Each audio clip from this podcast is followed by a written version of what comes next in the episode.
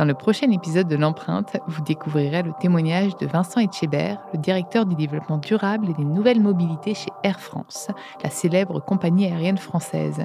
Vous aviez pu récemment découvrir le témoignage du directeur France EasyJet et nous allons compléter notre enquête sur le secteur de l'aviation avec Air France. Restons optimistes, nous trouverons des solutions. Apparemment, l'avion à hydrogène ne serait pas une solution pour les vols long courriers ni la solution unique pour décarboner l'aviation. Alors, quid des avions électriques ou à hydrogène ou même alimentés en biocarburant? Mais peut-on arrêter de compenser et réellement décarboner le secteur?